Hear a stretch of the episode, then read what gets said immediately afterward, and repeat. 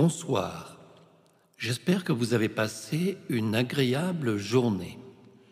C'est avec plaisir que je vous accueille pour ce neuvième épisode dans lequel nous allons parler des amours de Dionysos.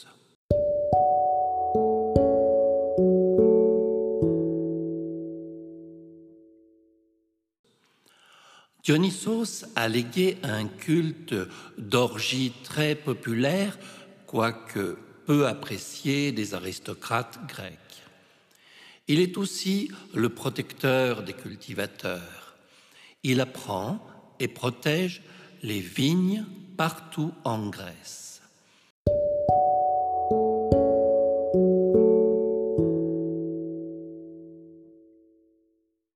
La première femme de sa vie aurait dû être sa mère, Sémélé, qu'il n'a jamais connue dans son enfance, mais dont il a entendu parler à Thèbes. De Sémélé, il ne garde que le sang mêlé et le manque indélébile propre aux orphelins. Mais courageux et intrépide, il va tenter l'impossible qui pour lui ouvrira les portes des enfers.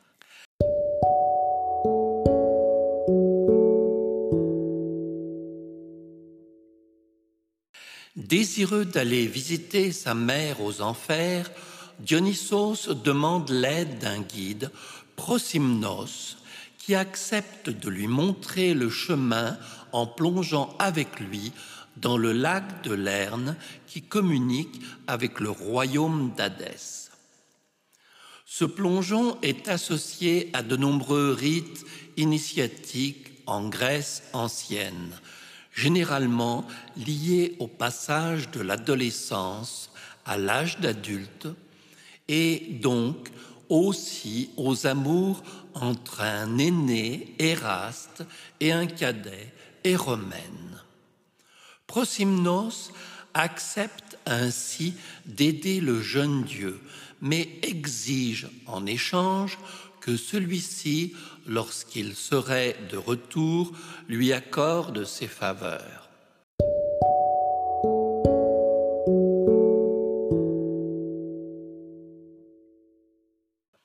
Mais lorsque Dionysos reviendra des enfers, Prosymnos, lui, sera mort. Le Dieu décide de tenir son engagement malgré tout.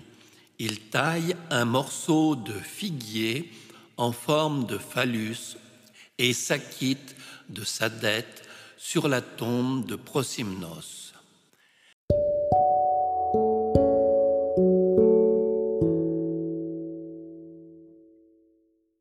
Ayant en quelque sorte régler ses comptes en revenant des enfers, Dionysos est heureux non seulement d'avoir pu retrouver sa mère, mais aussi de l'avoir arrachée au royaume de l'ombre.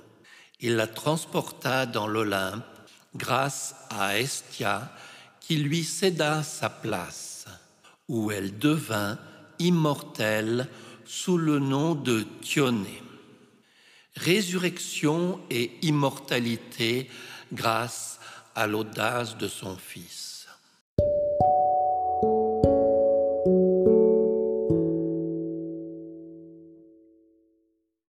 Dans le panthéon grec, Dionysos est un dieu à part.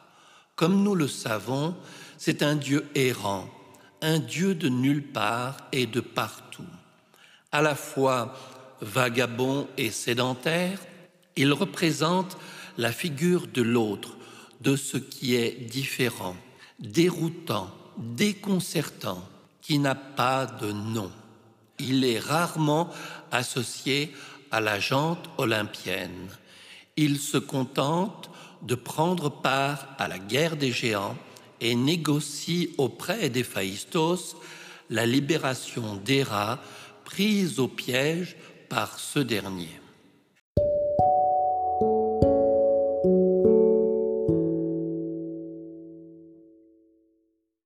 Les amours de Dionysos. Dionysos est parfois interpellé de la façon suivante. Où vas-tu, toi, l'homme-femme? Souvent attaqué, comme on agresse encore parfois aujourd'hui les homosexuels. Il faut préciser qu'il portait des vêtements de femme, mais sans doute avait-il hérité de la bisexualité de ces déesses crétoises, de la déesse mère ou du serpent.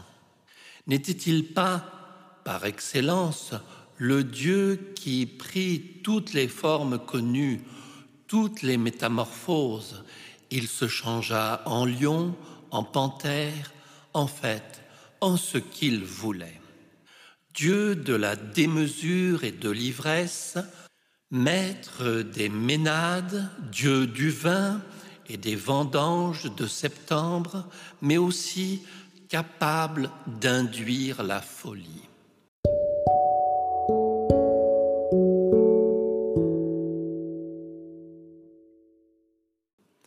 On ne s'étonnera pas, donc, que le premier amour de Dionysos soit un adolescent nommé Ampelos. Mort accidentellement, il est ensuite changé par le dieu lui-même en constellation, en pied de vigne.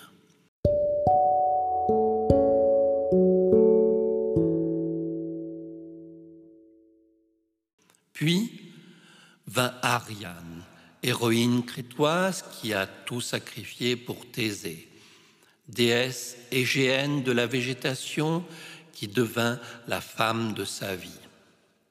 Une rencontre à Naxos et un mariage sur l'Olympe avec en cadeau l'éternité. Mais c'est long l'éternité et un Dieu vigoureux, capable de tous les excès, ne saurait se contenter d'une seule femme. Il suffit que le corps soit un peu imbibé de vin et que la belle s'approche de trop près. Et voilà la porte ouverte à l'infidélité, ironie des couples libres à sens unique. Voici donc deux parenthèses qui nous ont été rapportées dans les siècles passés.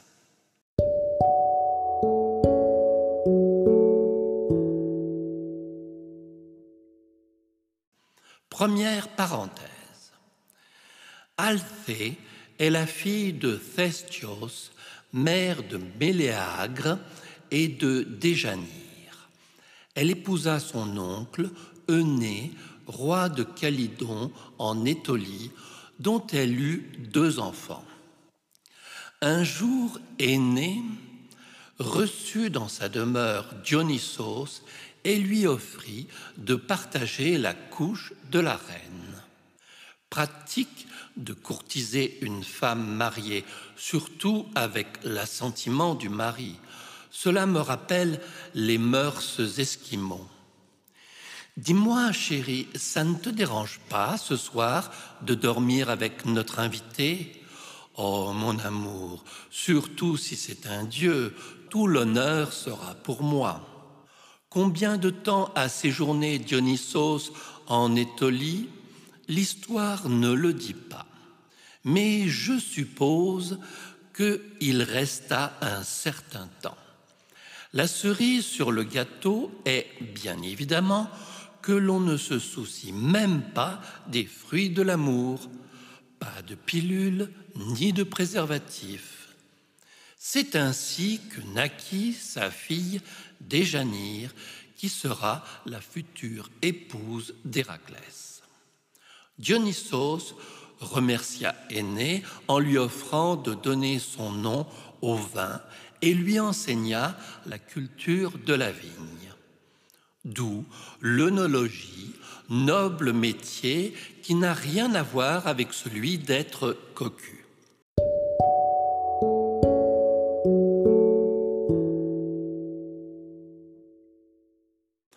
L'œnologie, étymologiquement, le discours sur le vin est la science qui a pour objet l'étude et la connaissance de cette boisson aux belles robes.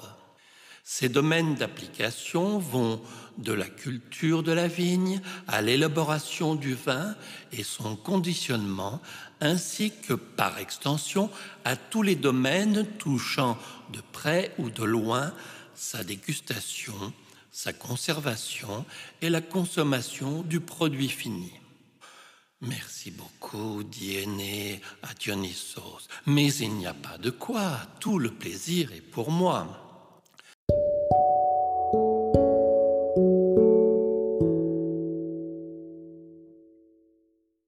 Laissons trinquer Aîné et Dionysos et comparer Saint-Émilion, Médoc, Chablis, Margot, Pomerol, Nuit Saint-Georges, Côte Rôtie et autres cuvées avant de rouler sous la table et se mettre à chanter les louanges et les formes d'Elphée pour ouvrir notre seconde parenthèse qui n'est autre qu'Aphrodite.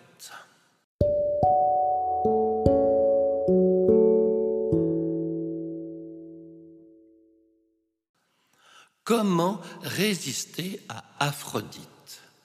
Marié de force à Héphaïstos, le boiteux et le plus laid des dieux. Dionysos et Héphaïstos se connaissent de longue date pour sauver Héra des liens invisibles qui la tenaient prisonnière du dieu des forges.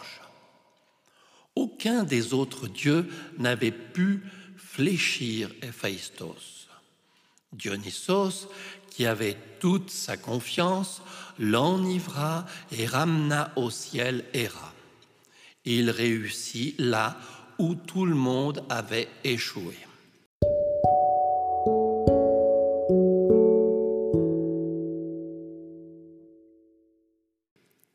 Aphrodite est reconnue pour avoir eu de nombreuses relations extra-conjugales. La plus durable est celle qu'elle entretiendra avec Arès. Et une des plus courtes est peut-être celle avec Dionysos, qu'elle délaissa très vite avec Adonis lorsqu'il partit en Inde. À son retour des Indes, elle vint à sa rencontre pour de nouveau le délaisser et aller accoucher à Lamsac.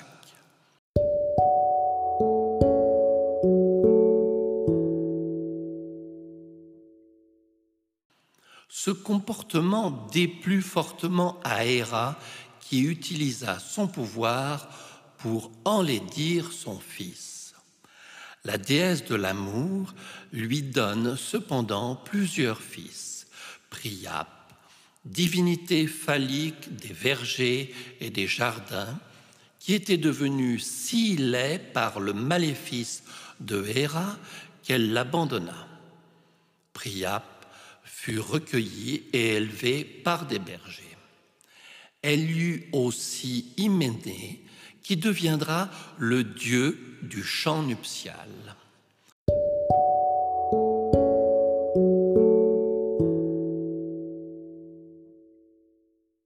En fait, en prenant le recul sur l'éternité, nous dirons que ce ne sont que de petites incartades. Je pense qu'Ariane a pardonné.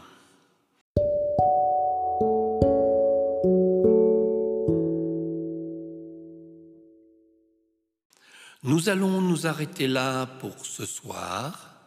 Je propose de lever nos verres à Dionysos en espérant que ce fin breuvage, j'ai choisi un Bourgogne Vaune romanais, vous inspire dans vos fêtes charnelles.